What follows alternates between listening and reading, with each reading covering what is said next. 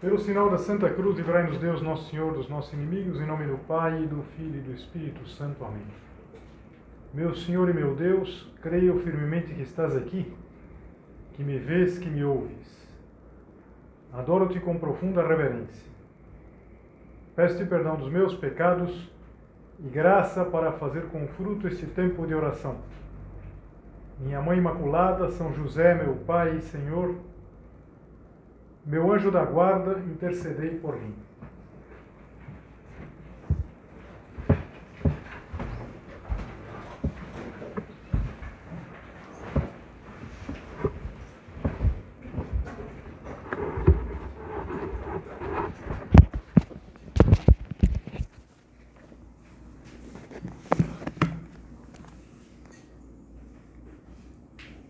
Quando nós nos debruçamos sobre os grandes mistérios do passado, há um capítulo muito intrigante que são as mortes, as mortes não esclarecidas. Eu acho que uma das mais famosas, que deu origem até um filme, é a morte de John Kennedy. Não se sabe exatamente o que terá acontecido, se foi um assassino, se foram mais de um, foram, foi mais de um assassino, todo um mistério, assim como também a morte do do Mozart, o do Descartes. Descartes parece que sempre se pensou que ele tinha morrido é, de, uma, de uma doença, mas surgiu a hipótese que ele poderia ter sido envenenado. Agora, se a gente pensar na nossa morte, nós vamos hoje celebrando ah, o dia dos falecidos, dos finados, a nossa, a nossa morte provavelmente vai ser comum não vai entrar no capítulo de mortes não esclarecidas. Vai ser uma morte, provavelmente depois de muitos anos, com a graça de Deus, depois de ter feito muito bem. São José Maria dizia que nós deveríamos morrer como um limão espremido que já tinha dado tudo. Mas, independente disso, independente se vai ser daqui a muitos anos, daqui a menos tempo, é que a nossa morte vai ser o fim desse tempo que nós passamos na Terra. Hoje, no Dia dos Finados, vale a pena a gente pensar nas pessoas pelas quais nós vamos rezar. Nós vamos ter a Santa Missa daqui a pouco, vamos rezar por essas pessoas, mas também pensar na nossa morte. Que para vocês, claro, está muito longe, mas não importa. A morte é um tema que a gente sempre precisa considerar. No, num documento chamado Fides et Ratio, Fé e razão. O Papa João Paulo II, São João Paulo II, ele dizia uma coisa muito interessante. Aliás, é especialmente interessante o fato de que a, a nossa morte, a gente precisa olhar pelo, pela ótica da fé e pela ótica da razão. E ele dizia assim: basta um simples olhar pela história antiga para ver com toda clareza como surgiram simultaneamente em diversas partes da Terra animadas por culturas diferentes, as questões fundamentais que caracterizam o percurso da existência humana.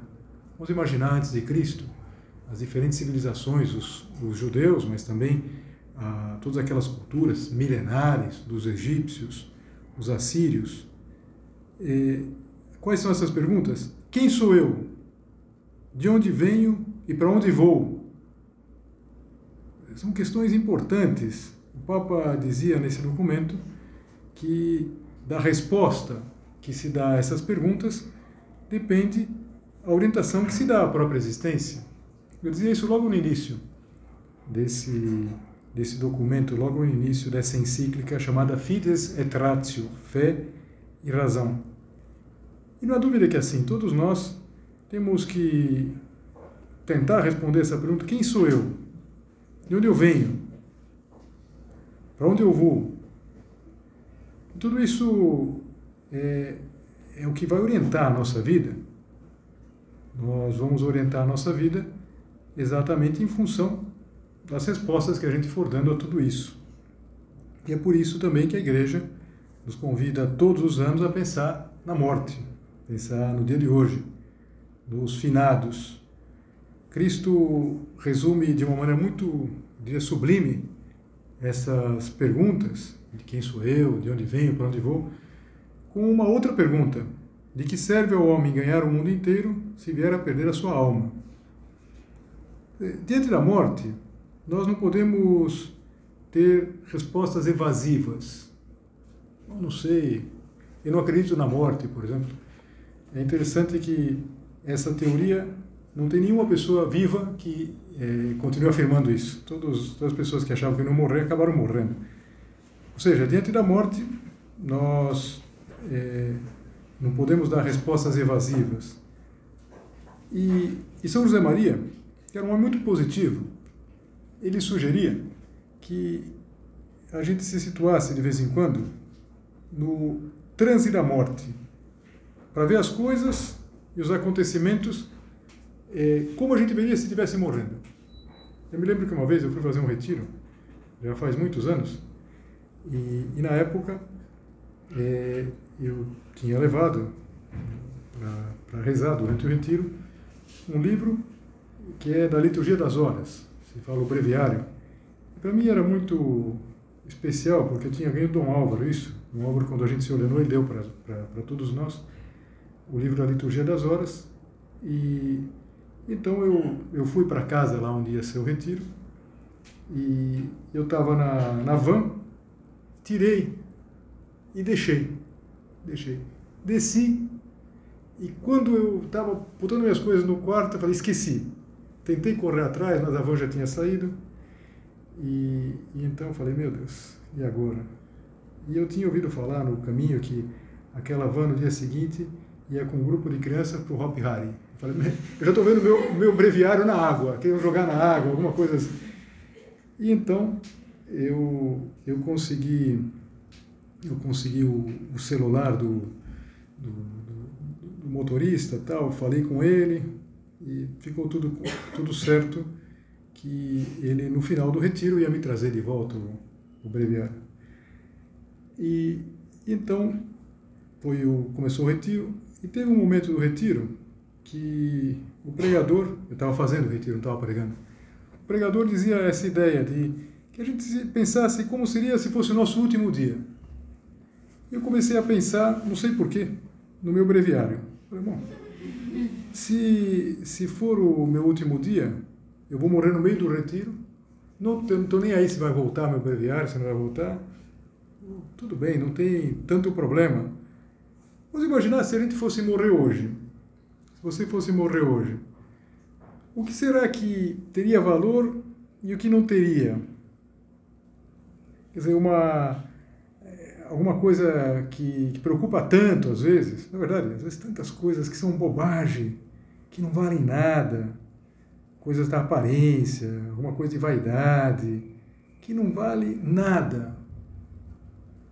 Jesus Cristo uma vez contou uma parábola que não faz muito, num dos domingos, nós ouvíamos no Evangelho da Missa. Diz assim: O campo de um homem rico produzira com abundância, e ele arrazoava consigo, dizendo: Que farei? Pois não tenho onde recolher os meus frutos. O homem trabalhou muito, e tinha sido um ano muito bom. Ele tinha tudo para estar muito feliz.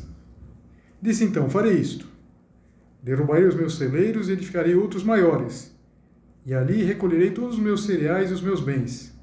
E até aqui tudo ótimo. É um homem que trabalhou bem, um homem que tem uma visão de futuro, ele vai armazenar. Mas o erro principal na vida dele vem aqui. E diria a minha alma: Alma, tens em depósito muitos bens para muitos anos. Descansa, come, bebe, regala-te. Mas Deus lhe disse: Insensato, esta noite te pedirão a tua alma. E o que tens preparado para quem será? Assim é aquele que para si ajunta tesouros e não é rico para Deus. De que vale o homem ganhar tudo se não se preparar pregando o encontro que vai ter com Deus? Aquele homem cultivou o campo, trabalhou duro, com seriedade, mas se cansou à toa. Por quê? Porque tinha um erro fundamental na sua na sua mentalidade, que era de que ele ia encontrar o céu aqui. Ele ia encontrar a felicidade perfeita e sem fim aqui. E há muitas vezes que a gente pode funcionar assim. Quantas vezes a gente se cansa por vaidade, pela imagem, ou para provar que é capaz, que tem razão. O dia que eu morrer, vão colocar no meu túmulo. Eu tinha razão. Que bobagem, né? Ou para é, mostrar que é mais importante do que se é pelo desejo de poder. Ou só para um descanso fora de lugar. Descansa, come, bebe, regala-te. Que tolice. Nós deveríamos pensar, e o dia de hoje é bom para a gente pensar assim, que na vida é, o tempo é breve e, e vai chegar um momento que nós vamos comparecer diante de Deus e o que vai contar é aquilo que a gente fez para Deus. E às vezes nessa hora, algo que parecia uma grande vitória não vale absolutamente nada. E uma Ave Maria que a gente rezou, uma boa ação que a gente fez, uma boa confissão que a gente fez, tudo isso vai valer muito, vai valer tudo, vai valer toda a nossa vida.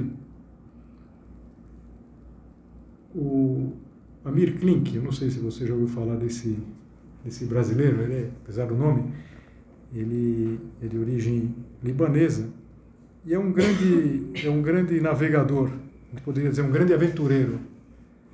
Ele já fez uma série de expedições, creio que agora já não faça mais, é, e ele depois escrevia os livros contando, por exemplo, a primeira que ele fez, que deixou ele bastante famoso ainda nos anos 80, foi que ele veio com um barco a remo da África para o Brasil. Atravessou, durante 100 dias, atravessou o Oceano Atlântico. E não é um doido, pegou um barco, isso aí não. Pensa absolutamente em tudo. Ele, os livros dele são interessantes porque ele conta como ele prepara as coisas. Por exemplo, para fazer essa essa viagem e teve todo um apoio de, de, de, nutricionistas, ele tinha todas as coisas pensadas. Ele tinha inclusive aprendido a tratar o dente, se ele tivesse um problema dentário. Imagina, se tivesse um problema dentário no meio do Atlântico, não dava para encontrar um dentista. Então, tudo perfeitamente é, pensado. E ele tem uma outra expedição famosa também, de origem um outro livro famoso, que é com o barco dele, que chama Paraty em que ele faz, ele vai para os dois polos. Aí já é um barco, já não é um barco a remo, evidentemente, mas ele ele foi, eh, chegou na, no Polo Sul e ancorou e ia ficar lá um tempo. Durante essas essas viagens também ele fazia muitas observações, fazia para a comunidade científica. Ele conta assim: já ancorado, ouvi ruídos que pareciam de fritura Começou, estava lá no barco dele, começou a vir. Pensei, será que até aqui existem chineses fritando pastéis? Eram cristais de água doce congelada que faziam aquele som quando entravam em contato com água salgada. O efeito visual era belíssimo. Pensei em fotografar, mas falei para mim mesmo: calma, você terá muito tempo para isso. E ele dizia depois: nos 367 dias que seguiram, o fenômeno não se repetiu e ele concluía: algumas oportunidades são únicas. A gente poderia, olhando com a perspectiva de fé, concluir que não só algumas oportunidades são únicas, mas todas são únicas. O dia de hoje é uma oportunidade única. Esse momento que nós estamos aqui conversando com o nosso Senhor é uma oportunidade para você e para mim única. Talvez a gente ainda possa fazer muitas vezes um tempo de oração, talvez a gente ainda possa muitas vezes assistir a missa, como nós vamos daqui a pouco, mas esse momento é único. E, e diante da morte, o cristão, sobretudo, pensa nisso. As oportunidades que a gente tem são únicas. Então vamos aproveitar. Sem olhar para trás, sem ficar, por exemplo, é, olhando para trás e pensando, ah, mas puxa vida, eu poderia ter feito melhor isso ou aquilo. Não. É, vamos olhar para trás como quem dirige. Às vezes tem que olhar para trás pro, pelo espelho retrovisor, mas olhar para trás só para poder avançar mais seguramente para frente. Todos vocês que dirigem sabem que é assim, a gente não fica olhando pelo retrovisor assim, andando para frente. Se fizer isso, vai bater, claro. A gente bate os olhos no retrovisor, nos laterais também.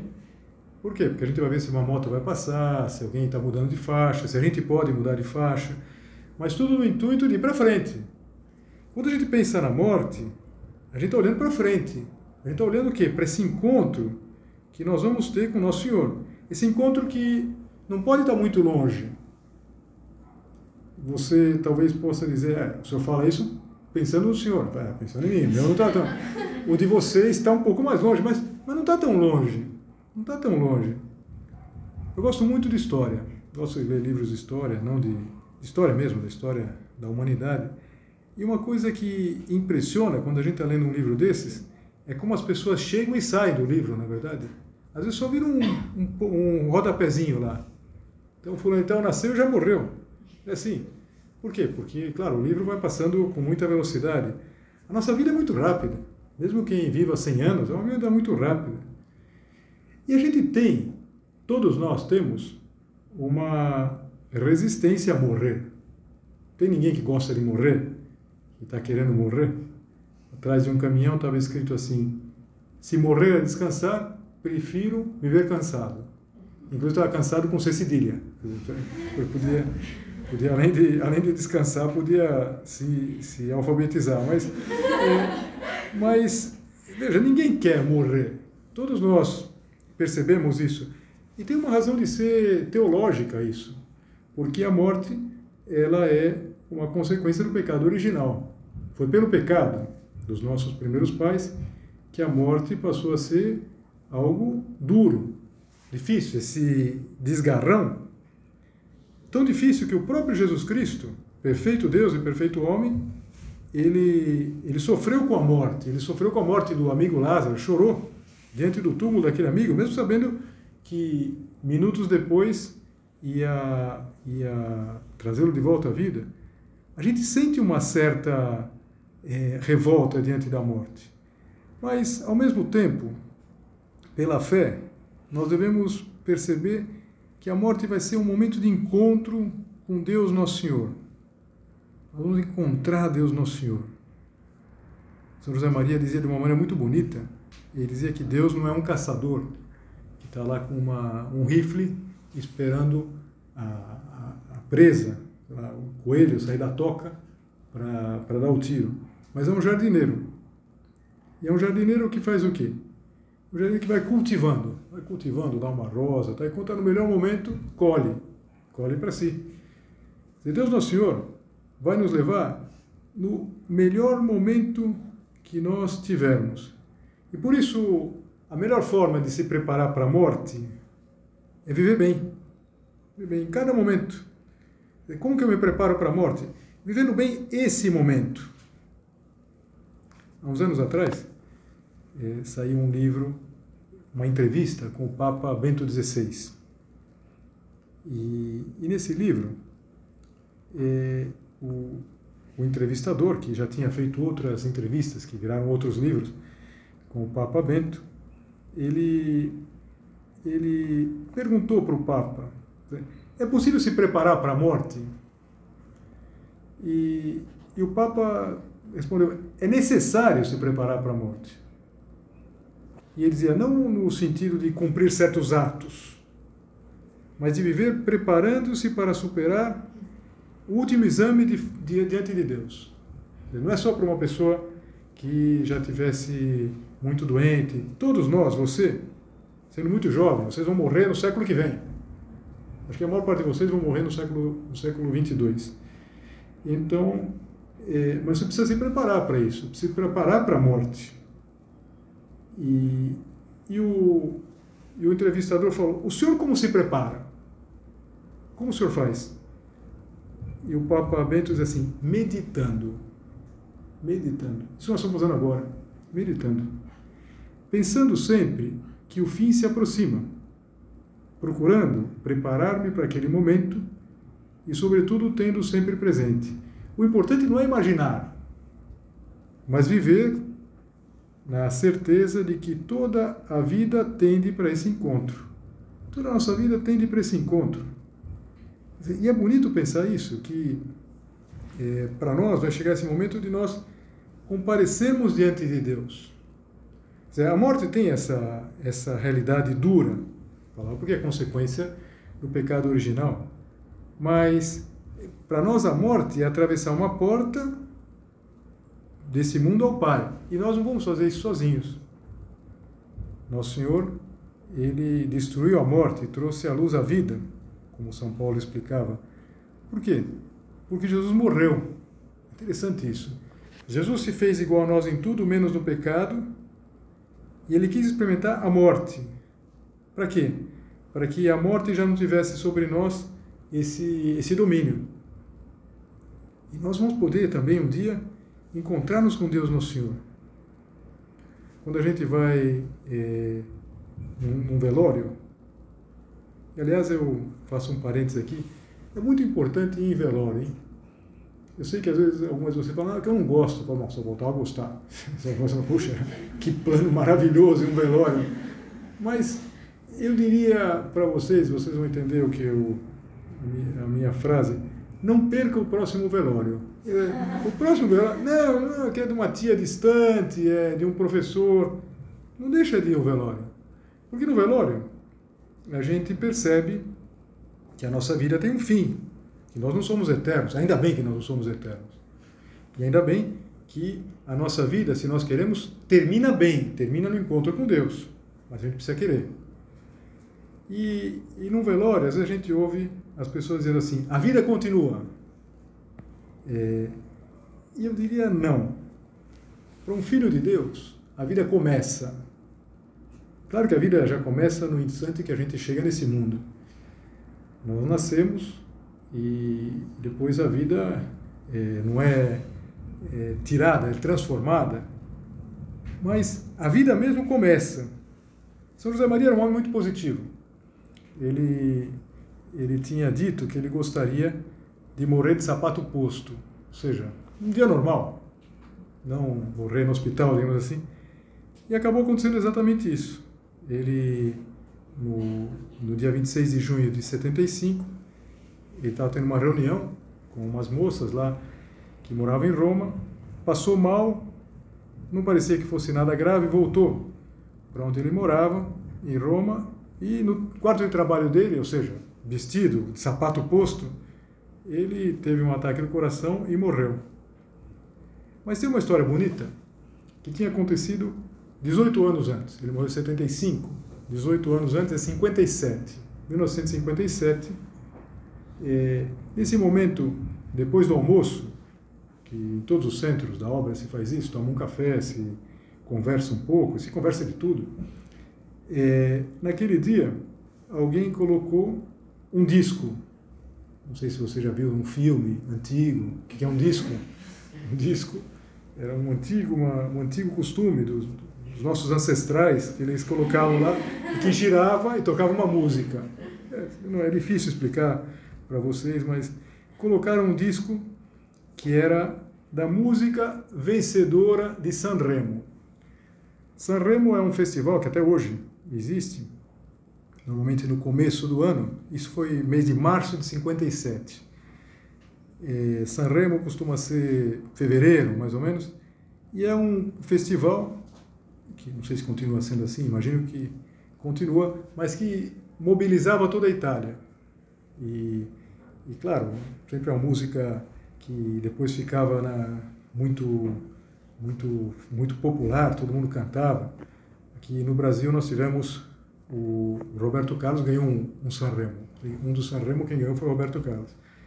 Mas o fato é que naquele ano tinha ganho uma música cantada por uma, uma, uma moça chamada Nila Pizzi. E, e a música, uma musiquinha popular assim, que, que se chama Aprite le finestre. É, significa abram as janelas. É uma melodia assim, bem, bem simplesinha. Se você depois quiser, põe no Spotify lá. Aprite le finestre, di la pizzi, di la pizzi, com dois vezes com pizza. E, e diz assim, aprite le finestre a nuovo sole. Quer dizer, abram as janelas para o novo sol. É primavera, é primavera. Lasciate entrar um pouco d'aria pura. E continua a música. E toda a visão da música está muito relacionada com uma coisa que a gente não conhece aqui, que são as quatro estações. A primavera, ela se segue ao inverno. Inverno que é muito mais rigoroso que o de Fortaleza. Muito mais rigoroso. Dizer, um inverno que faz tanto frio que tem que ficar tudo fechado e não tem luz, não tem sol. Então, de repente, aprite a finestra, abra as janelas para o novo sol. E, de fato, é, toda, parece que toda a natureza, a gente fica uns meses sem ouvir os passarinhos, a gente começa a ouvir os passarinhos, aparecem uns pontinhos verdes nas árvores que antes não tinham nenhuma folha, e entrar um pouco de ar puro, por quê? Porque ficou tudo fechado durante todo o inverno. E São José Maria é uma, é uma música, não é uma música religiosa, hein? uma música simples, uma música é, popular. E ele achou muito bonito aquilo, uma figura. E ele falou que ele imaginava a morte assim, uma, uma nova primavera, uma festa do amor, como diz a música. E ele diz assim: Eu gostaria de ouvir essa música quando estivesse morrendo. Porque, para imaginar assim a morte. E ele olhou assim, alguns deles tinham um que cantava melhor, e disse assim: Você vai cantar para mim sem chorar.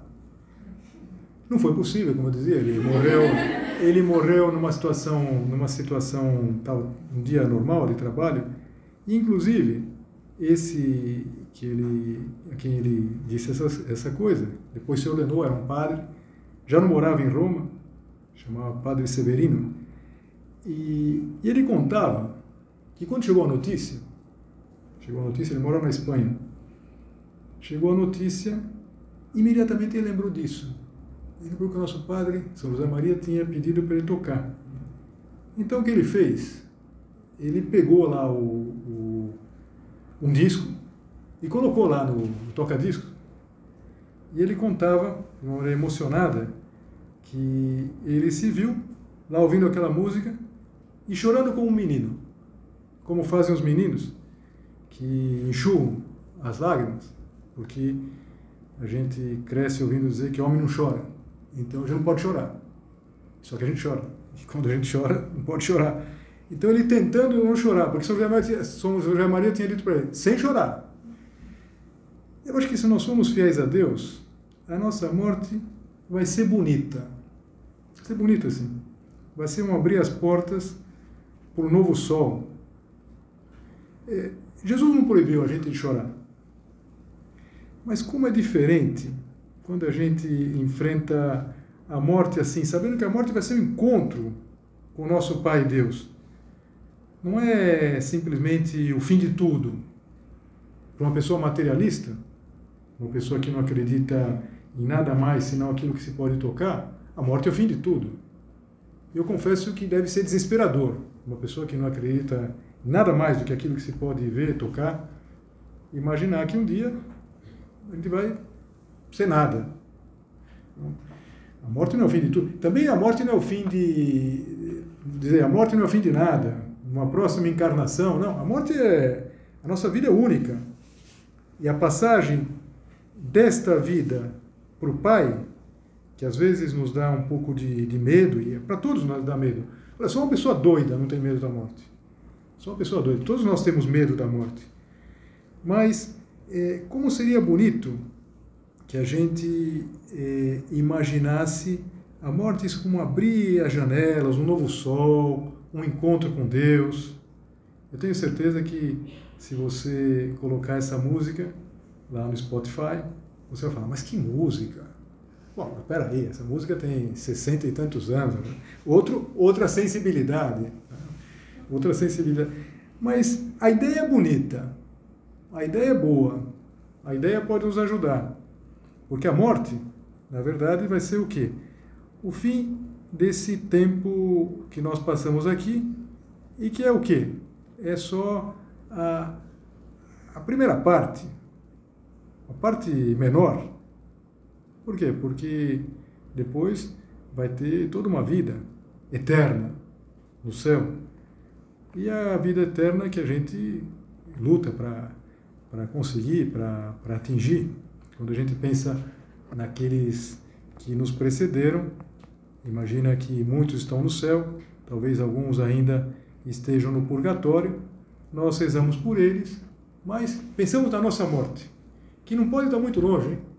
porque mesmo que você vá morrer no século 22, é, não esqueça que os séculos passam rápido. como passam quando a gente vai vendo no livro de história, 16, 17, 18, assim.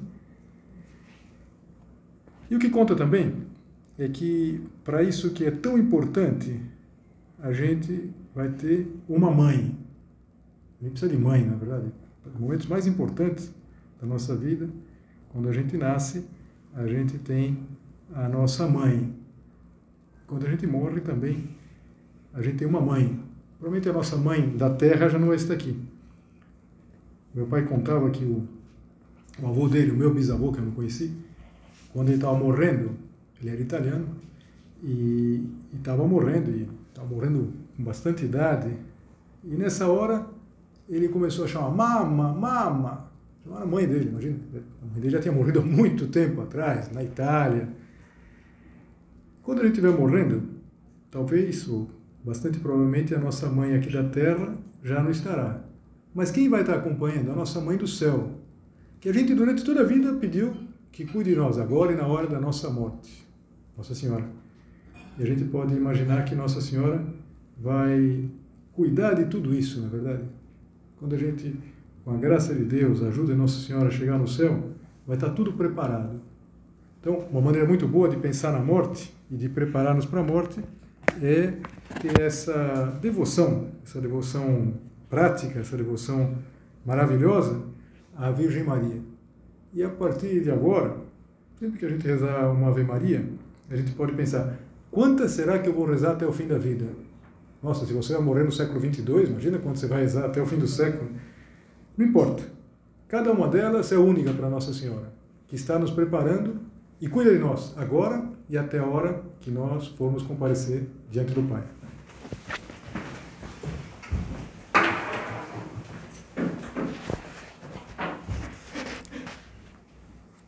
Dou-te graças, meu Deus, pelos bons propósitos, afetos e inspirações que me comunicaste nesta meditação. Peço-te ajuda para os pôr em prática. Minha Mãe Imaculada, São José, meu Pai e Senhor, meu anjo da guarda, intercedei por mim.